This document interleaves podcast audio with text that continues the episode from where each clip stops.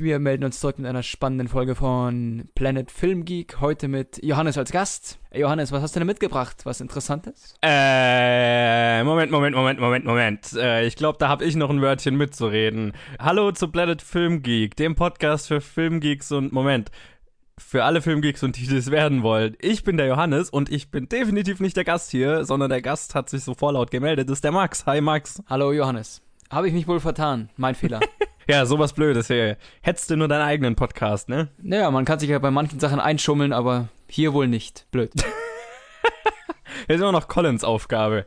Ja, Max, wie war deine Filmwoche so? Was hast du, was hast du diese Woche gesehen? Auf jeden Fall ein paar Trailer zu Independent-Filmen. Ein paar sind schon älter, äh, 2016 gedreht, liefen dieses Jahr auf dem Filmfestival in München. Ah, okay, da wo ich es nicht hingeschafft habe. Ich dachte, du hättest zumindest einen Film gesehen oder zwei. Ich versuche mich gerade zu erinnern. Ich habe auch das Gefühl, ich habe ein oder zwei gesehen, aber ich weiß es jetzt gerade nicht mehr. Aber, aber schau's anscheinend keine, keine denkwürdigen Meilensteine. Nee, Hm. das auf jeden Fall nicht. Auf jeden Fall, was mich sehr interessiert hat vom Trailer her, ist Brixby Bear, wenn dir das was sagt. Oh, der soll so gut sein. Ich fand einfach die Idee schon so verrückt, dass ich gedacht habe, diesen Film muss ich mir anschauen. Also vom Trailer sah es wirklich Mhm. abgespaced aus und verrückt.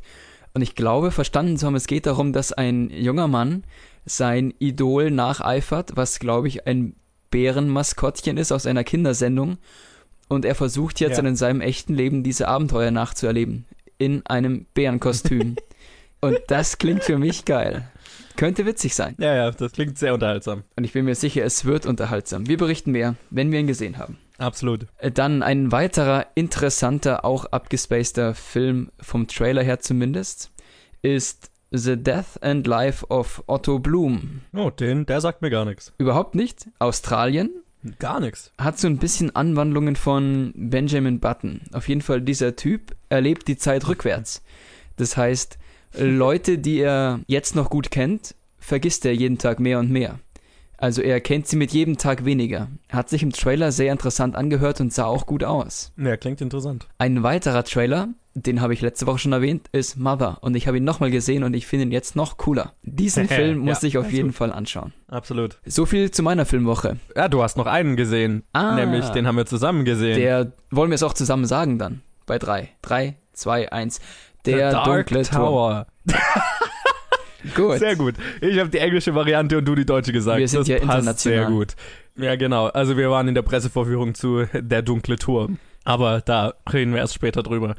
Ja, und dann habe ich außerdem nur, also zu Hause nur einen einzigen Film gesehen und zwar Sharknado 4. Oh nein, wirklich. Das hast du dir angetan? Ja, keine Ahnung, so alle drei, vier Wochen oder so schaue ich mir mal, habe ich mir immer mal einen der Reihe angeschaut und jetzt habe ich sie alle durch. Einfach weil ich so das Gefühl hatte, die muss man mal gesehen haben. Einfach weil die so einen Kultstatus haben. Und ich weiß, ich verstehe total, warum die so einen Kultstatus haben. Sie haben sehr unterhaltsame Stellen. Sie schläfern mich nach einer Weile immer ziemlich ein, weil sie ja doch halt immer das Gleiche sind. Aber ich, ich verstehe schon, warum die so einen Unterhaltungswert haben, auch wenn sie unfassbar furchtbar sind. Oder gerade deswegen. Ich habe den ersten Teil gesehen und das hat mir gereicht. Ich finde ihn witzig, aber, aber ich, mm, ja. Ja, aber du, also glaub mir, wenn ich dir sage, der erste Teil ist tatsächlich der langweiligste der Reihe, weil der erste Teil sich sogar noch fast schon ernst nimmt, während im vierten hat dann ein Hauptcharakter, haben die Laserschwerter und, und Kettensägen, die äh, bei einer, bei einem Charakter aus dem Arm rauskommen und so. Also es wird einfach furchtbar absurd und nimmt sich selber total auf die Schippe und, und das ist tatsächlich unterhaltsam einfach. Es klingt so, es klingt so. Ja. Ja, ja, vielleicht haben sie gemerkt, dass ihr Thema nicht ganz so ernst ist, wie sie es im ersten Film dachten. Wer weiß. Es ist auf jeden Fall ein er Erfolgsrezept und ich habe den Trailer für den fünften gesehen und der schaut noch kranker aus, weil da geht's dann nach London und so international und sowas.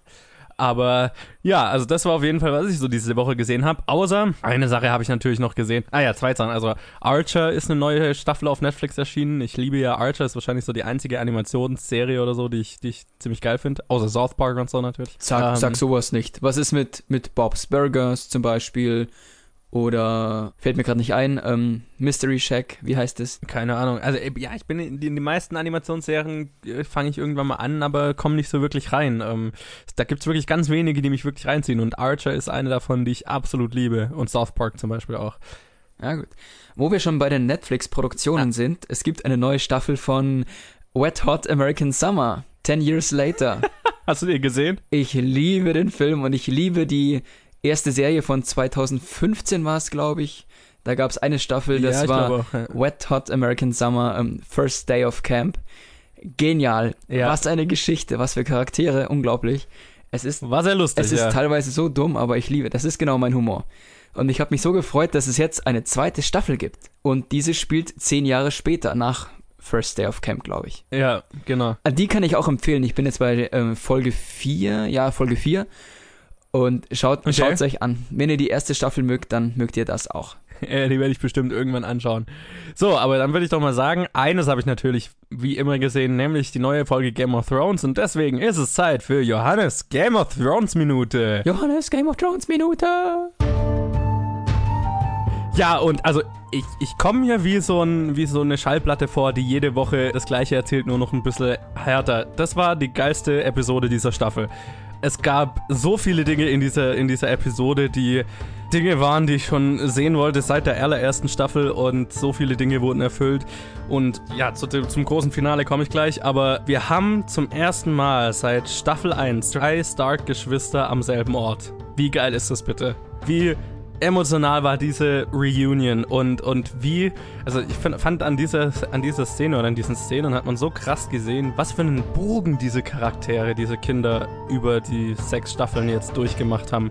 Wie unterschiedlich die plötzlich zueinander sind und wie entfremdet die sich auch haben, haben voneinander. Die ganze Geschichte auf Winterfell war ziemlich emotional, fand ich. Und Arya hatte einen sensationell großartigen Schwertkampf mit Brienne, was auch eine Szene war, die ich sehr gefeiert habe, weil Brienne äh, war ein bisschen zu kurz gekommen, fand ich so in den letzten Episoden. Außerdem spinnt sich natürlich weiter die Story mit Jon Snow und Daenerys und äh, ja, das, das ganze Verhältnis zwischen den beiden wird nicht einfacher, aber vielleicht finden sie so ein bisschen zueinander. Aber am Ende war auch diese Storyline eigentlich nur dazu da, um dieses gigantische Finale an, einzuläuten. Und es war endlich soweit. Fuck it. Wir haben Drachen oder einen Drachen gesehen, der in einer Feldschlacht gegen die Lannisters steht. Und ich glaube, das war die geilste Verwendung von einem Drachen in einer Schlacht jemals. Die Hobbit-Filme sind Scheiß dagegen. Diese Schlacht hatte teilweise Bilder, die mich so beeindruckt haben, weil ich finde, auch wenn Game of Thrones extrem aufwendig produziert ist und extrem, naja, cineastisch oder, oder halt, also Filmqualität hatte in, in vergangenen Schlachten, Episoden und so weiter, es hatte noch nie diese visuelle Qualität, die diese Schlacht hatte. Ja, das waren so Kleinigkeiten, die mich da immer wieder beeindruckt haben. Die Farben und, und der Detailreichtum, mit dem diese Schlacht inszeniert war. Und naja, die ganzen epischen Momente. Ich fand am Anfang hat man so ein bisschen wieder das gesehen, hat sich so ein bisschen TV-mäßig angefühlt, weil sich die ganzen Lannister-Armee so ein bisschen wenig angefühlt hat. Aber dann, in dem Moment, wo, wo die Schlacht losgegangen ist, meine Fresse war das episch.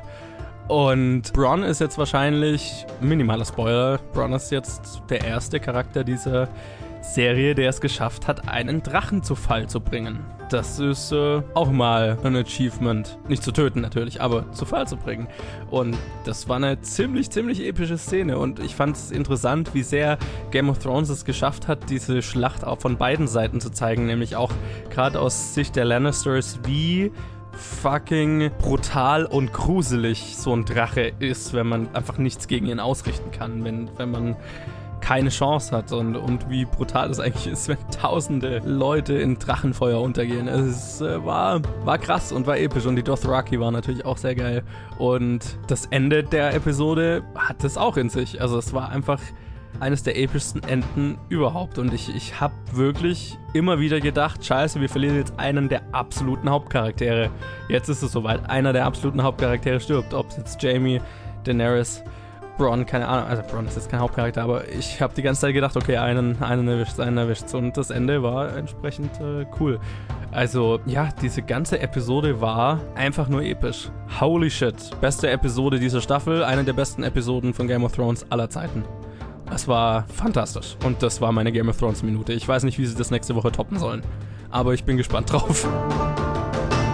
Wow. So begeistert habe ich dich schon lange nicht mehr gehört.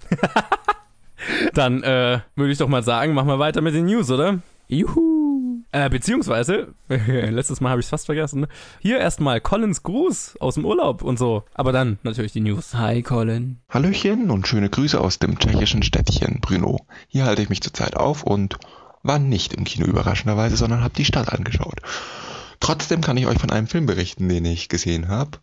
Nachdem alle Hostels ausgebucht waren und wir nichts mehr gefunden haben, haben wir uns über Airbnb eine Wohnung gemietet. Und ja, die Vermieterin hat eine kleine, aber feine DVD-Sammlung, nicht sonderlich viele, aber einen dieser Filme haben wir uns angeschaut, weil wir gerade Lust drauf hatten. Hör, dieser Film, in dem Scarlett Johansson Opera Operating System spricht und dann irgendwie eine Beziehung zwischen Mensch und Computer entsteht, der irgendwie leicht creepy ist, dieser Film. Den haben wir auch schon vor langer Zeit mal besprochen, damals als äh, Johannes und ich uns noch die Challenges gegenseitig gegeben haben musste er ihn anschauen und wir haben darüber geredet. Wir, deswegen werde ich dazu jetzt nicht viel erzählen. Der andere Film, den ich sehr interessant fand in dieser DVD-Sammlung zu finden, war eine andere Challenge, die uns mal von Nadja gegeben wurde und die, glaube ich, bis heute einer der weirdesten Filme ist, die ich je gesehen habe. Eine tschechoslowakische Komödie war das, deswegen kein Wunder, dass ich den in Tschechien gefunden habe. Adele hat noch nicht zu Abend gegessen. Irgendwie so hieß der. Der war sehr weird und ich habe nicht gedacht, dass ich je in meinem Leben tatsächlich die DVD davon in der Hand halte. Gut, man muss nur mal bei einer Tschechin daheim die Wohnung mieten und man kann diesen Film finden.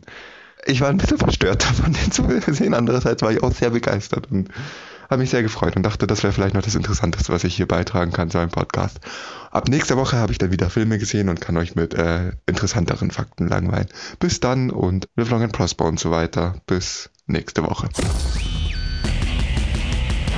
Ja, und wir machen natürlich nach diesem wunderschönen Gruß von Colin die News und äh, quatschen über das, was sich die vergangene Woche in der Filmbranche so getan hat. Und deswegen würde ich gleich mal sagen, äh, cue the music. Und wir fangen an mit ein wenig Indie-News oder ja, sowas in die Richtung News, äh, die dir gefallen dürfte. Alex Garlands Annihilation bekommt ein Release-Datum. Alex Garlands nächstes Projekt nach Ex Machina hat ein Release-Datum bekommen. Paramount setzte den Release für den 23. Februar 2018 in den USA fest. Der Film handelt von einer Gruppe von Wissenschaftlern, die in die mysteriöse Area X vordringen, in der die Natur die Herrschaft zurückerlangt hat und da treffen sie auf alle möglichen tödlichen Kreaturen und Umstände und was weiß ich. Außerdem Star Wars 9, Star Wars Episode 9 bekommt einen neuen Autor. Im Januar soll die Produktion am dritten Teil der neuen Star Wars Trilogie starten und nun berichtet der Hollywood Reporter, dass Lucasfilm einen neuen Autoren für das Projekt verpflichtet habe. Jack Thorne wird das Drehbuch von Autor und Regisseur Colin Trevorrow überarbeiten. Dieser ist vor allem für die Theaterversion des Harry Potter Stücks Harry Potter and the Cursed Child bekannt. Star Wars Episode 9 soll im Mai 2019 in die Kinos kommen. Und in unserer dritten Story Jom Colette Sarah verlässt Suicide Squad 2. Vor kurzem hatten wir berichtet, dass der The Shallows Regisseur im Gespräch für die Regie des Suicide Squad Sequels gewesen sei. Doch nun berichtet Deadline, Sarah oder Colette Sarah habe das Projekt verlassen, um für Disney Jungle Cruise mit Dwayne The Rock Johnson zu machen. Der Film basiert auf der berühmten Disneyland-Attraktion. Näheres ist zu dem Film natürlich noch nicht bekannt. The Rock muss natürlich erstmal seine 50 anderen Projekte fertig machen. Und in unserer vierten und letzten Story, Chiwetel Ejiofor soll Scar im König der Löwen Remake spielen. Es scheint, als habe das König der Löwen Remake seinen Scar gefunden. The Rap berichtet, dass Chiwetel Ejiofor im Gespräch für die Sprechrolle sei, die einst von Jeremy Irons im Original König der Löwen berühmt gemacht wurde.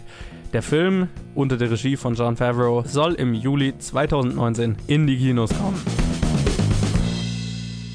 Ob König der Löwen ein Remake braucht, weiß ich nicht sicher. Dazu habe ich für dich nur eine einzige Frage. Ja.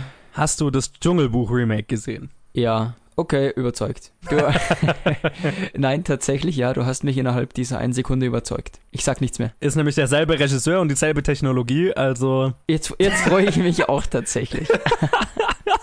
Geil. Wie wankelmütig man sein kann. Unglaublich. Wow. Äh, ja, ich, ich sage auch vielleicht noch kurz, also ich finde natürlich Chiwetel Ejiofor als Stimme für Scar kann ich mir ganz gut vorstellen, wenn auch jetzt äh, vielleicht nicht so die gleiche raue Stimme wie Jeremy Irons, aber äh, vielleicht eine nette neue Interpretation und ich freue mich auch sehr auf das König der Löwen Remake. Ich bin gespannt auf den ersten Trailer oder so, weil das Dschungelbuch sah ja so fucking echt aus, obwohl das 99% animiert war und der Film wird natürlich komplett animiert sein. Aber ich bin sehr gespannt ja. auf kleine Löwen, die sprechen können und dass ich es innerhalb von fünf Minuten absolut kaufe. Ja, wunderbar. Na, die Geschichte ist ja eh klasse. Ja, ich freue mich ja, auch. Ja, eben, ja. Und Dschungelbuch war geil. Die Musik vom Trailer. Ich liebe sie. Ja, das Dschungelbuch-Remake war fantastisch. Ja. Deswegen, John Favreau kann da erstmal nichts falsch machen. Da sind wir uns absolut einig. ähm, dann der erste Film, den du genannt hast von Alex Garland. Ja, genau. Hast du Ex Machina gesehen? Ich habe Ex Machina gesehen. yes. Zugegeben in der Berufsschule, deswegen hat der Film einen bitteren Beigeschmack. Okay, das ist natürlich tragisch. ich finde ihn trotzdem doch eigentlich ganz gut. Ich glaube, die, Beru Okay. die Berufsschule trübt meinen Sinn ein bisschen. Aber ja, Ich, ich finde, du solltest ihn wahrscheinlich nochmal außerhalb des Berufsschulsettings so zu Hause mal Wahrscheinlich. anschauen. Nein, ich kann das- dir gerne das die Blu-ray ausleihen. ich erinnere mich, das Thema war richtig gut und auch die Umsetzung. Ja, Nee, aber dazu das neue Thema interessiert mich. Ich mag vor allem diese Themen, wo der Mensch nur so als klein dargestellt wird und dann diese mächtige Natur gegenüber. total. Das könnte genau mein Thema sein. Voll, also bei mir auch tatsächlich. Ich bin ein großer Science-Fiction- und eben Horror-Fan und das klingt nach genau der richtigen Mischung, so Alien-mäßig und so. Er ist ja Writer, Director, das heißt, die Geschichte könnte auch wieder einen netten Turn haben. Total, also es basiert anscheinend auf einer Buchvorlage, die habe ich natürlich nicht gelesen, aber für mich ist das ungefähr die perfekte Regisseur-Autor-Kombination mit einem Thema. Also besser hätte ich es mir gar nicht vorstellen können. Sind wir uns auch wieder einer Meinung? Also heute brauchen wir gar nicht zu diskutieren. Fast schade. Ich gehe mal davon aus, dass du zu Star Wars 9 wahrscheinlich nicht so viel zu sagen hast. Wie, wie, wie groß ist dein Star Wars-Fan-Faktor? Ist das scheißegal oder? Sagen wir so, mein Fanfaktor ist so groß, dass ich den letzten Star Wars-Film nicht gesehen habe. Ah ja, so groß. Ah ja, also doch so groß, gell? Dann sag ich vielleicht noch kurz Ja. was dazu.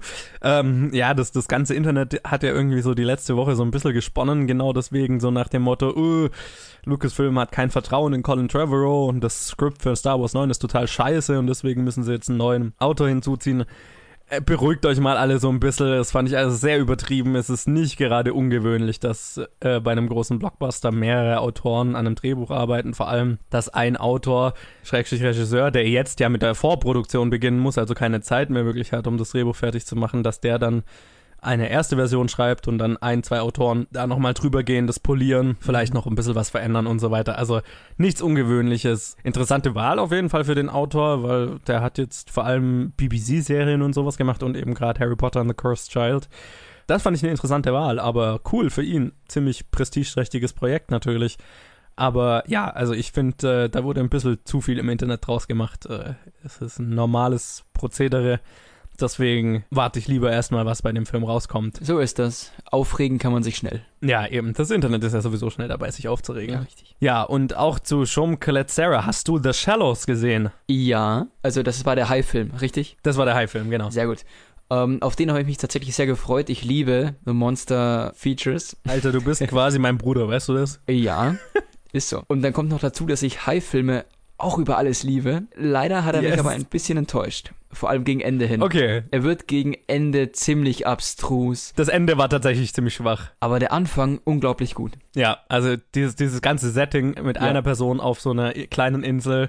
Also ich, ich fand den Film zu, zu, sagen wir mal, 75% sehr, sehr geil und das Ende war halt leider. Nein, es, es war rein das. Ende, was mich dann irgendwie wieder rausgehauen hat. Der restliche Film war echt gut. Und deswegen, also ich konnte ihn mir ja tatsächlich gut für Suicide Squad 2 vorstellen, aber ich meine, ich kann, kann sie mir jetzt auch nicht übel nehmen, dass er das Projekt für ein Projekt verlässt, wo er, wo er komplett erstmal was ganz Neues erschaffen kann mit Jungle Cruise. Ich finde das aber natürlich, ich hätte es auch so gemacht in seiner, in seiner Rolle. Denn Suicide Squad, der erste Teil, war miserabel. Da hätte ich jetzt auch nicht Ja. Hand anlegen wollen. Also ich meine, er hätte natürlich als der Regisseur in die Geschichte eingehen können, der Suicide Squad gut gemacht hätte. Aber auf der anderen Seite, wenn Jungle Cruise hat keine vorgefertigten Meinungen und so, Ja, da kann er erstmal ein, kom ein komplett neues Ding machen. da hat er noch mehr Freiheit. Auf jeden Fall. Die Chance sollte er nutzen. Was sich aber, was mir gerade noch einfällt, wenn ihr wirklich einen guten High-Horror-Film sehen wollt, dann schaut euch The Reef an. Oh, den habe ich noch nicht gesehen. Ah, Johannes, das ist echt eine Lücke. Das ist der beste High-Horror-Film, den es gibt. Oha, du weißt gar nicht, wie schnell ich diesen Film jetzt gleich bestellen werde bei Amazon. Dann äh, würde ich doch mal sagen, äh, bevor wir uns jetzt noch weiter in, äh, weg von den News bewegen und über High-Filme schwärmen, sagen Ja, wir doch mal, die News sind fertig, oder? Äh, ja. Jetzt sind sie auch schon wieder alt. Richtig, genau. So, ich mache mir noch einen Cider auf und dann machen wir weiter mit dem Kino der Woche. Aha, Alkohol. Mhm. Prost. Wir machen das Kino der Woche und quatschen über die Filme, die letzte Woche rausgekommen sind und das waren genau zwei. Nämlich War for the Planet of the Apes beziehungsweise Planet der Affen Survival und The Emoji Movie beziehungsweise Emoji der Film. Und ich habe dir ja gegönnt, dass du dir die Emoji-Movie sparen kannst. Danke. Deswegen würde ich mal sagen, ich fange kurz mit dem an, oder? Ja, mach's schnell. Die Welt, in der wir leben. Textopolis. Hier hat jeder von uns eine Aufgabe. Und die muss er perfekt drauf haben. Immer. Ich bin ein Meh. Also stehe ich sozusagen über allem drüber. Ihr wisst schon, so wie in Meh, mir doch egal. Was nicht so einfach ist, wie es klingt. Wenn Johannes den Film in einem Smiley beschreiben müsste, dann wäre es der Weinende. Oder der Kotzende. Nein, nein, Nein, der Kackehaufen der wär's. kacke Smiley, ich wusste es. Einer von den dreien. Ja, The Emoji Movie war unter der Regie oder ist unter der Regie von Tony Leandis, der vorher einen Animationsfilm, nämlich Igor, gemacht hat und ist mit den Stimmen im Englischen von T.J. Miller, James Corden, Anna Faris und Maya Rudolph und im Deutschen sprechen dieselben Rollen Tim Oliver Schulz, Christoph Maria Herbst, Joyce Ilk und Anja Kling. Christoph Maria Herbst spricht in ungefähr jedem Animationsfilm mit. Angry Birds, Ja, da sage ich noch, da sage ich gleich noch mal was dazu. Ja, ja, und der Film handelt von Gene, einem Meh-Emoji, der aber naja, mehrere Ausdrücke als nur Meh kann und der sich dann auf eine Reise begibt, ein normales Emoji zu werden, weil er in einer Welt lebt, wo jedes äh, Emotions-Emoji nur seine Emotionen widerspiegeln darf und äh, keine anderen Gesichter machen darf. Ja, ich, ich habe ja schon viele schlechte Filme dieses Jahr gesehen und ich habe gesagt, Fifty Shades Darker könnte eigentlich nicht übertrumpft werden als schlechtester Film des Jahres. Äh, die Emoji Movie ist nah dran, wenn nicht sogar drüber. drunter. Das ist wahrscheinlich die unoriginellste, langweiligste und schamloseste Produktverkaufsshow, die ich das ganze Jahr gesehen habe. Dieser Film besteht zu 90% aus Product Placement für Apps. Sagen wir vielleicht noch kurz so ein bisschen mehr zu der Story. Also wir, wir verfolgen Gene, einen Meh-Emoji, der halt mehrere Emojis, äh, Emotionen kann und der und die anderen Emojis wohnen in der Text-App, also quasi in WhatsApp oder iMessage oder was auch immer. Und als er dann mal von seinem Besitzer oder dem Besitzer seines Handys ausgewählt wird, versandt zu werden, macht er halt zufällig das falsche Gesicht, weil er Panik kriegt. Und dann hasst ihn die ganze Emoji-Welt. Und er begibt sich dann auf die Suche oder auf den Weg durch das Handy zur Dropbox. Er muss zur Dropbox-App, um dort in die Cloud zu gelangen, um dort umprogrammiert werden zu können in ein normales Mehr-Emoji.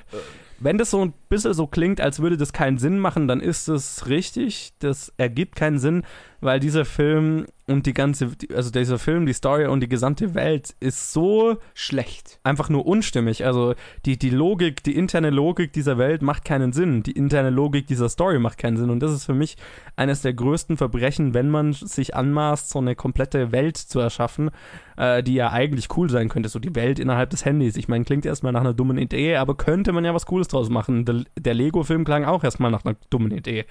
Und das ist ein Meisterwerk. Und der Film entschließt sich halt, die unoriginellste Version davon zu machen und macht die nicht mal gut.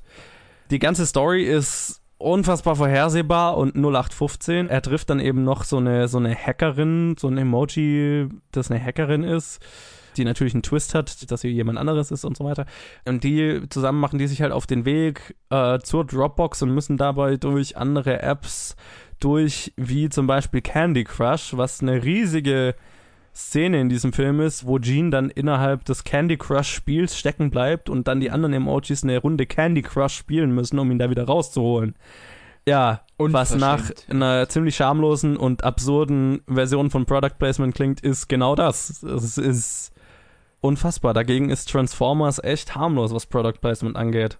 Oder dann zum Beispiel müssen sie durch die Dance-Off-App und müssen eine Runde Dance-Off spielen. Das klingt alles so langweilig.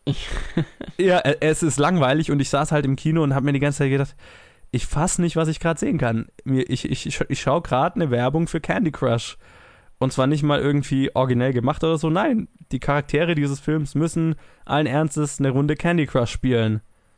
Und ich schaue ihnen nur dabei zu, wie sie Candy Crush spielen. Aus keinem anderen Grund, als dass sie in die Candy Crush App reingefallen sind und Gene zufällig in dieses Spiel reingefallen ist. Es hat mal nicht mal, es hat nicht mal einen tieferen Story-Grund. Und dasselbe ist es mit Dance Off oder auch Spotify, weil die Spotify als Abkürzung nehmen, weil Spotify, da ist jeder Song quasi so eine Welle, die durch die App strömt und dann reiten sie quasi unterschiedliche Songs, die zufällig alle Sony Music Songs sind übrigens, äh, reiten sie diese Songs durch das Handy sozusagen. Es ist, es ist so dumm.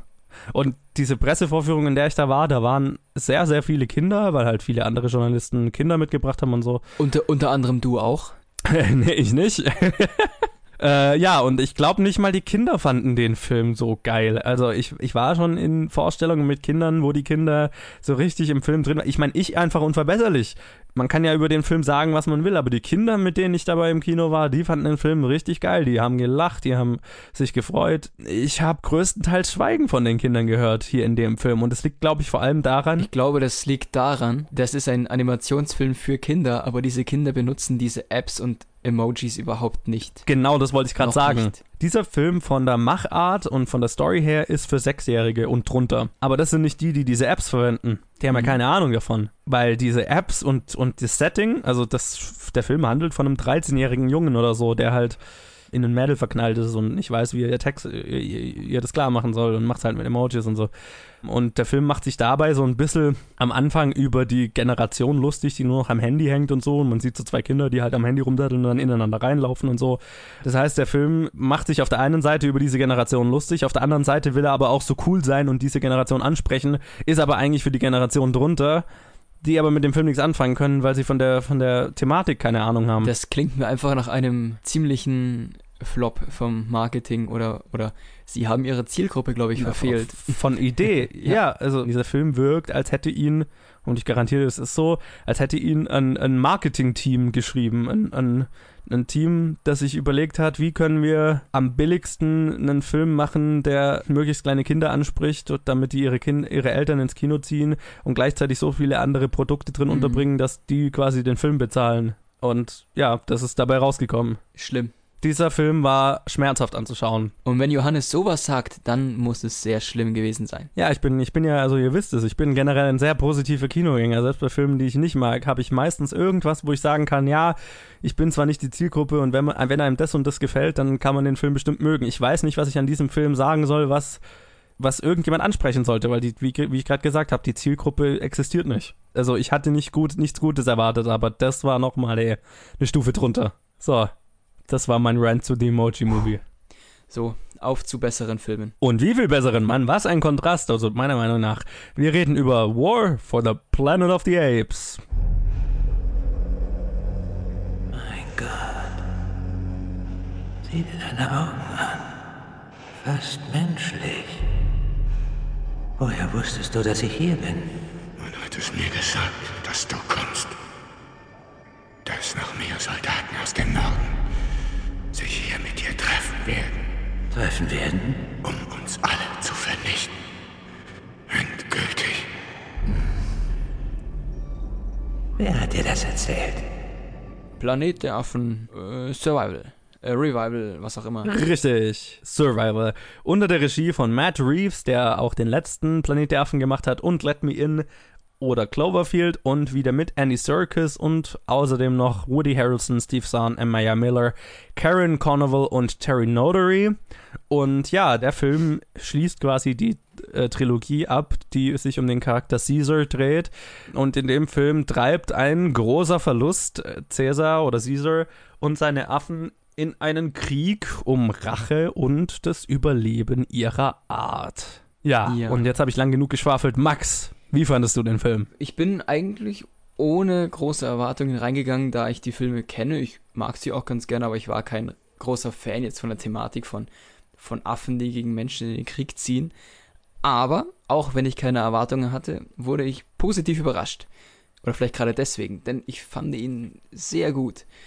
Und zwar, das liegt zum einen an den wahnsinnig guten Effekten, an den CGI-Effekten. Ja. Respekt, die sehen wirklich gut aus und allein deswegen würde es sich, glaube ich, schon lohnen. Da die Hauptzeit verbringst du ja mit den Affen zusammen und das solche Emotionen können nur wenige Schauspieler rüberbringen, wie diese Affen eben imstande sind darzustellen und das ist klasse.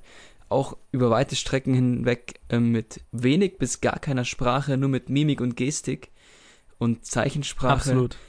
beeindruckend. Und da kommen die Emotionen besser rüber, als wenn du Schauspieler gegenüber hast, die jetzt reden. Um da noch vielleicht gerade mal einzuhaken, ähm, mit dem Dialog, ich fand es ja lustig, dass wir jetzt zwei Wochen in Folge Filme hatten, die größtenteils, also über große Strecken ohne die, oder, oder mit nur wenig Dialog ausgekommen sind, mit Dunkirk und dem Planet der Affen-Film. Also das mal nur am Rande. Ja, ich, ich fand den Film großartig. Das ist ohne Frage. Also wir hatten gerade mit Emoji wahrscheinlich einen der schle äh, definitiv einen der schlechtesten Filme des Jahres. Das ist einer der besten Filme, die ich. Er erkennst du die Ironie, dass wir gerade darüber reden, Sachen ohne Worte darzustellen? Emojis stellen es ja auch ohne Worte dar. Und das hat der Film, äh, der Film hat abgekackt. Und in Planet der Affen ohne Worte, der macht es großartig. Absolut. Dieser Film ist einer der besten Filme, die ich dieses Jahr gesehen habe. Bestätigt damit, was ich schon lange vermutet habe. Die Planet der Affen-Trilogie ist für mich eine der besten Trilogien aller Zeiten. Ohne Frage.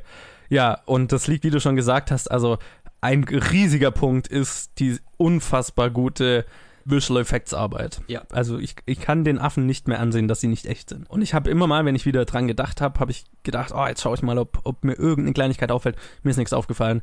Und, und selbst so Sachen wie, also was ja noch im ersten Planet der Affen-Film äh, erkennbar war, dass es CGI war, wie zum Beispiel nasses Fell, so Sachen, die echt schwer zu animieren sind, in dem Film so krass gut dargestellt und die haben die Technologie so viel weitergebracht mit diesem Film, also unter anderem Motion Capture in Schnee oder in Regen und so weiter. Das sind Sachen, die noch nie zuvor gemacht wurden. Ja, und ich finde es halt so geil, dass wir eine Technologie haben, bei der Schauspieler diese Charaktere, also die Affen spielen können und der Performance der Schauspieler geht nichts verloren. Überhaupt nichts. Die Performance überträgt sich eins zu eins. Du siehst jede kleine Geste, jede, jedes Augenzwinkern oder jede Mundbewegung. Genau, du siehst jede kleine Muskelbewegung. Du kannst diesen Affen im Gesicht ablesen, wie, im, wie einen normalen Schauspieler. Und du erkennst sogar die Schauspieler darunter. Also ich fand Gut, Andy, ja, Serkis. Andy Serkis erkennst du raus, der sieht aber auch sehr, sehr ähm, speziell aus. genau, der hat, ein, der hat ein markantes Gesicht und du erkennst sein Gesicht in Caesars Gesicht wieder. Also das stimmt. Ich, ich, hatte, ich hatte ab und zu das Bild von Gollum vor Augen, muss ich sagen. Genau, das hat ja. tatsächlich halt gezwungenermaßen diese Ähnlichkeit. Aber ja. Also ich muss mich mal immer, ich muss mich immer selber wieder dran erinnern, wie extrem beeindruckend das eigentlich ist, wie weit wir mit dieser Technologie sind. Also, das ist wirklich aufwendig, glaube ich, aber es tut dem Film wirklich gut und es hat sich gelohnt. Denn Absolut. diese über weite Strecken, dass du diese Sicht der Affen auf die Menschheit hast, das ist wirklich interessant. Und da schneiden sie, glaube ich, auch ein paar Kritikpunkte an, an der heutigen Gesellschaft und an der Menschheit selbst. Absolut. Und das funktioniert gut. Und ich sage es ja immer, guter Genrefilm und das ist im Prinzip Science Fiction, das ist Science Fiction. Ja. Äh, gute Science Fiction hat immer was zu sagen über unsere Welt und kann das vor allem deswegen so gut, weil es in einem überhöhten Szenario stattfindet, weg von unserer Realität. Mhm. Und das finde ich ein bisschen schade natürlich bei diesem Film. Man redet ganz viel über die Technik, aber ich muss mal kurz die Story und die Charaktere erwähnen. Ja. Die ja ohne, ohne die, ohne eine gute Story, ohne gut gezeichnete, ohne gut gemachte, geschriebene Charaktere wäre die ganze äh, Effektarbeit umsonst. Und das hat der Film natürlich auch. Das ist eine unfassbar ergreifende Story. Caesar ist auf jeden Fall ein mächtiger Charakter und funktioniert gut. Das meinte ich damit, also es gibt manche Filme, die haben Charakter, die interessieren mich überhaupt nicht. Wenn sie dann sterben, mein Gott, dann sind sie halt weg. Aber jetzt halt so starke Charakter wie zum Beispiel Caesar. Ob es jetzt ein Affe ist oder ein Mensch, der ist gut geschrieben und sehr tiefgründig. Und das ist auf jeden Fall Genau. interessant, ihm dabei zuzuschauen, wie er seine Entscheidungen fällt und was er macht. Und warum? Ja, und, und es ist so interessant, seine, seinen Bogen von Film 1 bis zu Film 3 zu verfolgen, weil er auch über alle drei Filme einen kontinuierlichen Bogen hat. Und in dem Film jetzt ist er einfach so lange in diesem Krieg verwickelt, dass er beginnt, so ein bisschen eben seine Prinzipien zu verletzen, seine eigenen und so. Und so ein bisschen so, er hat dann auch immer so Flashbacks zu Koba, der ja der Böse im, Mhm. im letzten Film war, sein Widersacher, der ja den totalen Krieg quasi gegen die Menschen wollte. Und äh, er hat dann auch plötzlich so Anwandlungen, weil halt Dinge passieren, die ihn in diese Richtung treiben. Und das war so interessant zu beobachten. Und das macht einen guten Charakter so aus, diesen, diesen inneren Konflikt mitzuerleben und diese Frage, was tut er und was macht es zu, aus ihm und, und was für ein Charakter ist er und welche Entscheidungen trifft er und was treibt ihn dazu. Das war hochinteressant zu also, beobachten. also er hat ein paar Charakterveränderungen in diesem Film, ein paar Momente, die ihn ändern. Und auch ein paar Momente, wo er über sich selber, glaube ich, seine Meinung ändert. ja, Faszinierend. eine Sache habe ich jetzt noch gar nicht erwähnt. Erwähne sie. Dieser Film hat einen meiner absoluten neuen Lieblingscharaktere in, in diesem Jahr, nämlich Bad Ape.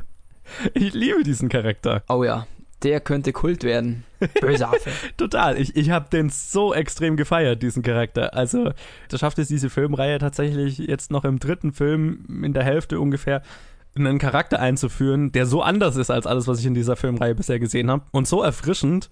Das hat mich richtig überrascht und war richtig schön mit anzuschauen. Und äh, der war sehr unterhaltsam über die gesamte Filmlänge und auch so tief und auch so gebrochen und so interessant. Richtig, genau. Es bringt nochmal einen neuen Aspekt rein, nochmal eine andere Welt, die, die den jetzigen Affen verschlossen blieb. Ja, zum Glück vielleicht. Genau. Aber auf jeden Fall nochmal ein Charakter, der die Geschichte noch tiefer macht. Absolut. Und äh, jetzt muss ich mal noch kurz so ein bisschen auf die Menschen eingehen. Also wir haben Woody Harrelson, der den Colonel spielt, der äh, so ein bisschen, äh, wie heißt er aus Apocalypse Now, der, der verrückte äh, Oh, Kurtz? Was Kurtz? Kurtz kann sein. Kann sein, ja, auf jeden Fall den verrückten General aus, aus, Apo Angaben. aus Apocalypse Now. Daran hat es mich so ein bisschen erinnert, ähm, sein Charakter. Und das war, fand ich, auch extrem gut gespielt. Und vor allem, man versteht so ein bisschen, woher er kommt. Und das macht ja jeden guten Antagonisten aus. Ähm, dass man so ein bisschen seine, seinen Hintergrund versteht. Und der Film bringt da eine sehr interessante Dynamik rein. Und ähm, ich habe schon lange nicht mehr so ein zufriedenstellendes Ende, einen so zufriedenstellenden Showdown, so ein zufriedenstellendes Finale zwischen Antagonisten und so weiter gehabt, wie in diesem Film, muss ich sagen. Weil es nicht so war, wie erwartet. ich hab's so erwartet, ich hätte es aber gern anders gehabt. Ja, also das näher würde ich da jetzt nicht drauf eingehen, weil es doch ein Twist ist, den Es man ist ein- vielleicht ja, nicht spoilern was heißt wollen Twist? Man, man hat ihn eigentlich vielleicht, also vielleicht, also ich habe ihn erwarten können und ich hätte mich aber gefreut, wenn es doch anders ausgeht. Schade. Okay, also ich meine, ich sage ja immer, ich sehe Twists meistens nicht kommen. Ich habe Ja. den auch nicht kommen sehen bis kurz vor Schluss und äh, ich war sehr zufrieden damit.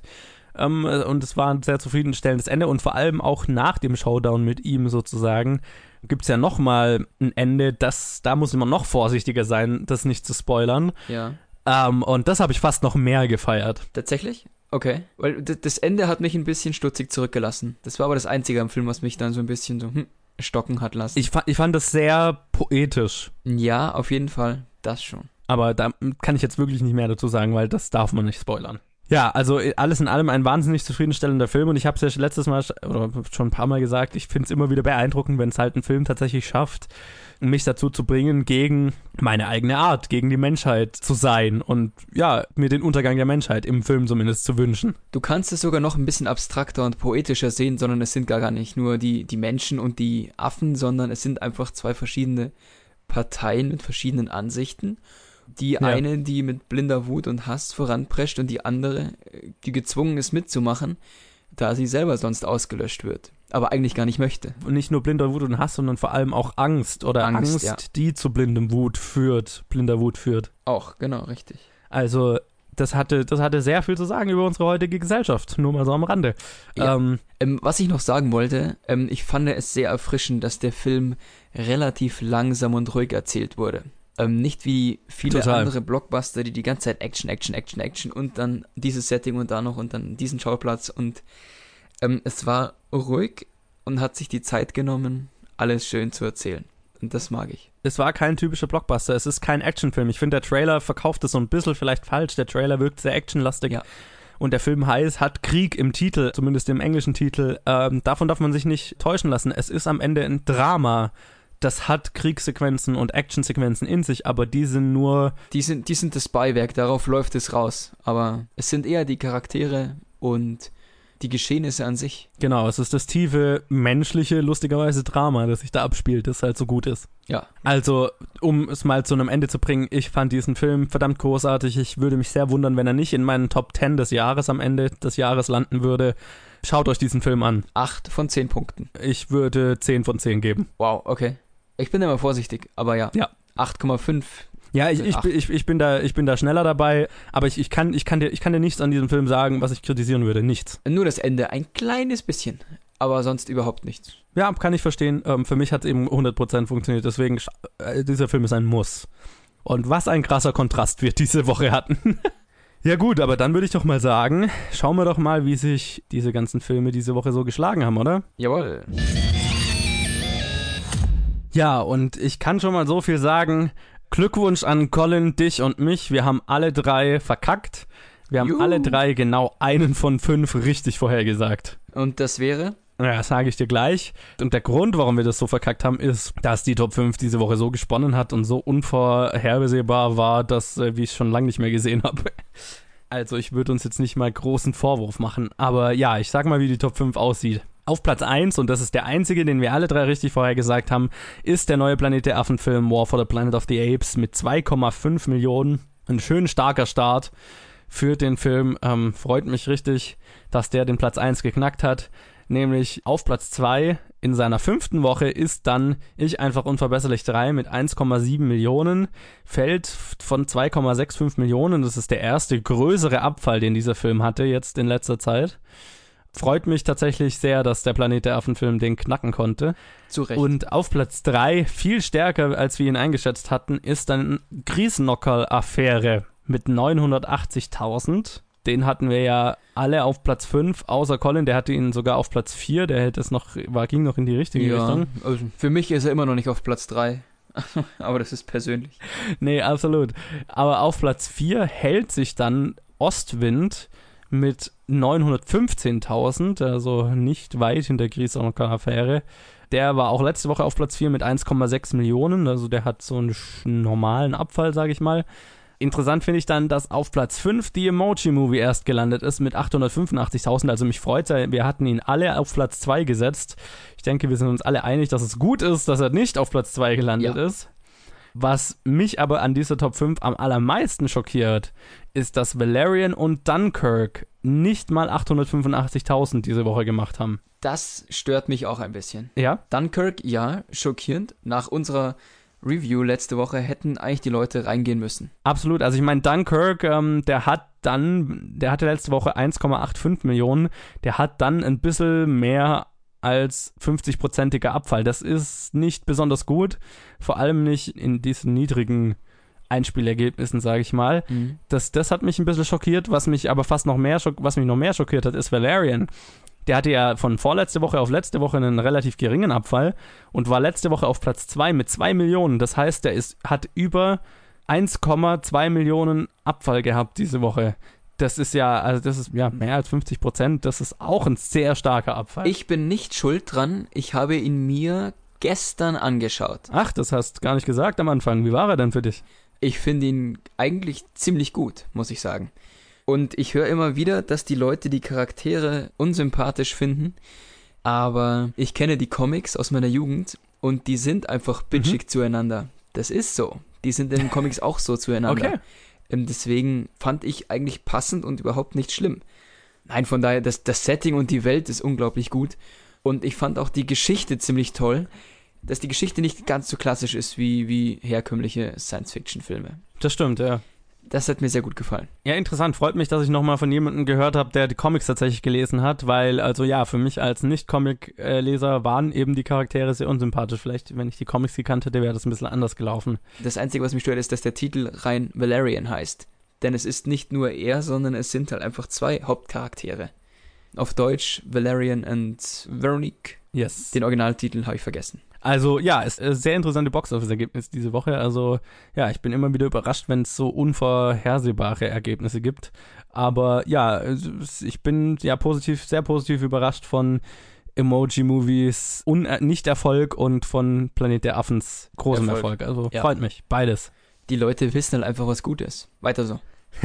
Inzwischen teilweise auf jeden Fall. Gut, aber dann würde ich doch mal sagen, das waren die Box Office Top 5 und wir schauen mal, was heute so rauskommt, oder? Schauen wir mal. Ja, und das ist vor allem ein großer Film, den wir beide schon gesehen haben. The Dark Tower, der dunkle Turm, unter der Regie von Nikolai Arcel. Ein dänischer Regisseur, wenn ich das richtig verstanden habe, der einige dänische Filme gemacht hat bisher. Und der hat unter seiner Regie Idris Elba, Matthew McConaughey, Tom Taylor, Catherine Winnick, Abby Lee und Jackie Earl Haley und viele andere. Und der Film basiert eben auf Stephen Kings großem Epos, seiner, ich weiß nicht wie viele Bücher diese Reihe inzwischen umspannt. Ähm, acht, soweit ich weiß. Acht Bücher, ja, genau. Also es ist eine, ein riesiger Epos, den Stephen King da verfasst hat. Und lustigerweise hat Sony bei der Pressevorführung das erste Buch an die Journalisten verschenkt. Ich äh, hab's mal als Bestechungsgeld entgegengenommen. Ob die Bestechung funktioniert hat, hört ihr dann nächste Woche. Du hast ja auch eins mitgenommen. Ja, Ich wurde auch bestochen. Wunderbar, wir können es mal hier so sagen. Sony hat uns bestochen. Mal schauen, ob es nächste Woche funktioniert Also hat. an die, an die anderen Verleiher, ja, wir sind bestechlich und wir nehmen auch gerne Geschenke an. Absolut. Da habe ich, äh, da, da, da würde ich lügen, wenn ich was anderes behaupten würde. Gebt uns kostenloses Zeug. So. Außer The Dark Tower kommen noch einige kleinere Filme raus. Davon schauen wir mal, vielleicht erwische ich ein oder zwei. Einmal ist es nämlich Der Stern von Indien. Den englischen Titel habe ich jetzt gerade vergessen. Der ist von Gurinder Chadha, ein indischer Regisseur.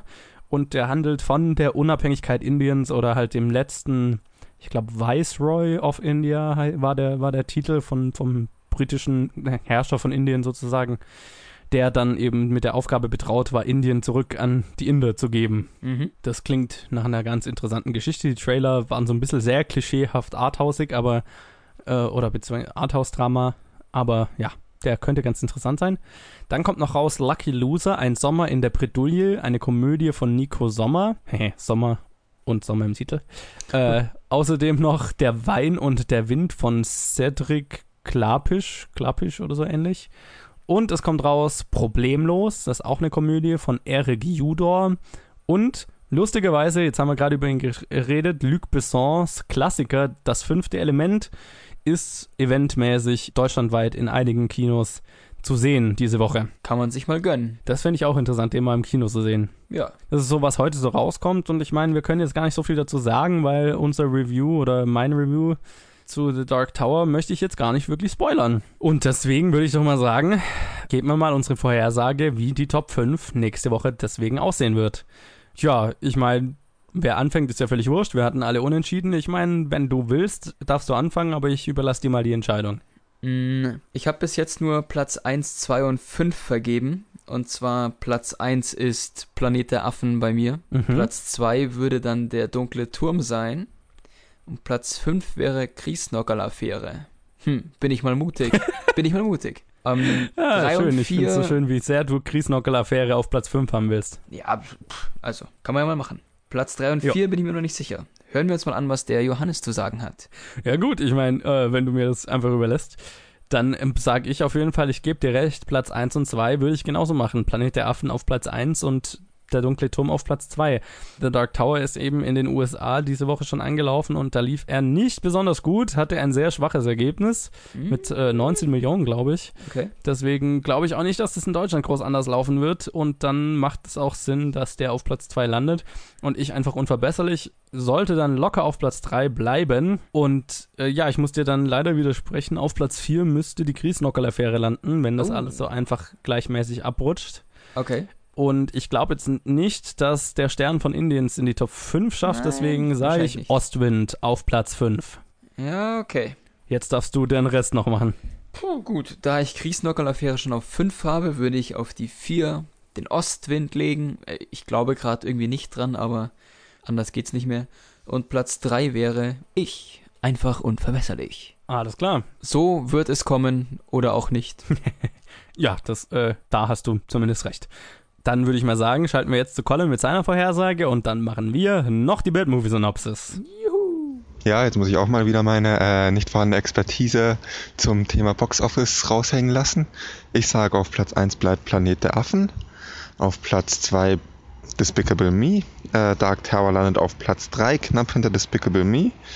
Auf Platz 4 ist dann Kriesnockerl-Affäre und auf Platz 5, wie heißt der Stern von Indien? Ich hoffe, der Stern von Indien oder ja, der Stern von Indien müsste heißen. Ich hoffe, das stimmt. Viel Spaß auch mit dem Rest der Episode. Bis nächste Woche. Tschüss. Wobei der Colin ja eh keine Ahnung hat, oder? Wahrscheinlich hat er keinen einzigen Film gesehen und. also, pff, also, Ja, eine Sache, von der ich meistens keine Ahnung habe, ist die Bad Movie Synopsis, die wir jetzt machen. Das ist unser Rausschmeißerspiel. Äh, für die, die nicht wissen, wie es funktioniert, es läuft so, dass einer, oder beziehungsweise in, dieser, diesem Fall der Max, mir einen Film so schlecht wie möglich zusammenfassen wird. Ich habe dann drei Minuten Zeit, ihn zu erraten und darf dazu Ja-Nein-Fragen stellen. Und ja, dann würde ich mal sagen, Max, wenn du bereit bist, leg einfach los. Gut, ähm, ich habe dieses Spiel selber noch nie geleitet, aber vielleicht funktioniert's. So, Johannes, bist du bereit? Ich bin bereit. Das Leben eines jungen Mannes ändert sich nach einer ungewöhnlichen Begegnung auf dem Friedhof. Auf dem Friedhof, ist es ein Horrorfilm? Nein. Kein Horrorfilm. Äh, ist es eine Komödie? Ja, Doch, ja. Oh, okay. Begegnet er einer Leiche? Äh, nein. Okay, äh, begegnet er einem anderen Menschen? Ja. Ähm, ist der Film nach 2000 rausgekommen? Nein. In den 90ern? Nein. In den 80ern? Nein. In den 70ern? Ja. Okay, ein, ein äh, 70er Jahre Film. Äh, ist es, okay, ist es eine Buchverfilmung? Es gab ein Buch dazu, allerdings wurde es, glaube ich, zeitgleich mit dem Drehbuch veröffentlicht.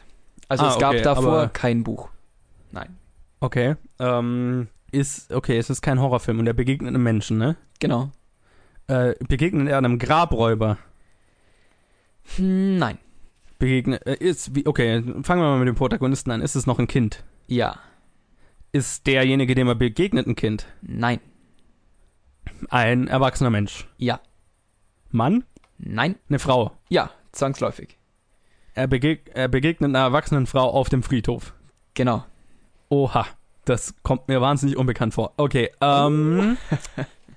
okay, lass mich überlegen. 70er, 70er Jahre Film. Ähm, ist der Film von einem sehr von einem bekannten Regisseur gemacht? Heutzutage ist er wohl nicht mehr bekannt. Er war auf jeden Also Fall kein- damals kein- ausgezeichnet. Okay, äh, äh, äh, der Regisseur war ausgezeichnet oder der Film? Äh, der Regisseur. Der Regisseur. Okay. Ich sag jetzt mal Shit. so, die ganzen anderen Filme von ihm sagen mir nicht allzu viel. Okay. Der Film ist ein Klassiker. Um dir kurz zu Ein helfen. Klassiker. Ähm, okay. Okay. Ähm, und es ist kein Horrorfilm, aber es ist eine Komödie. Ist ähm, diese Frau, die er, die er da trifft. Okay, okay. Shit, shit, shit, shit, shit. Ähm, begeben die sich runter von dem Friedhof. ja, Und diese Frau lebt noch. ja. Shit. Ich habe das Gefühl, ich komme nicht drauf. Äh, äh, Neun Sekunden ähm, noch. Ähm, ähm. Ach, shit, shit, shit. Fünf. Und die Ich Zeit keine Ahnung. ist aus. Es ist ein Kultfilm aus den 1971er Jahren. Willst du den Regisseur wissen? Okay, sag mal den Regisseur. Hal Ashby. Oh, Herr Ashby, okay, ja, den, den kennt man. Aber ich habe keine Ahnung, was dieser Film sein könnte. Schade, schade. Also eigentlich ein Kultfilm. Anfangs noch gefloppt, hat sich dann aber zum Kultfilm entwickelt und nennt sich Harold and Maude. Ach du Kacke, im Ernst? Die lernen sich auf dem Friedhof kennen? Die lernen sich bei einer Beerdigung kennen, ja. Oh, shit, Mann, da hätte ich drauf kommen Und können. daraufhin klaut sie doch Oh, diesen, nee. diesen, dieses Auto vom, vom, vom Pfarrer oder irgend sowas. ja, ja, ja, ja. Und der ist aus den 70ern. Ach du Kacke. Aber der Film ist geil. Den hätte ich nicht so alt eingeschätzt. Ja, der ist, der ist super.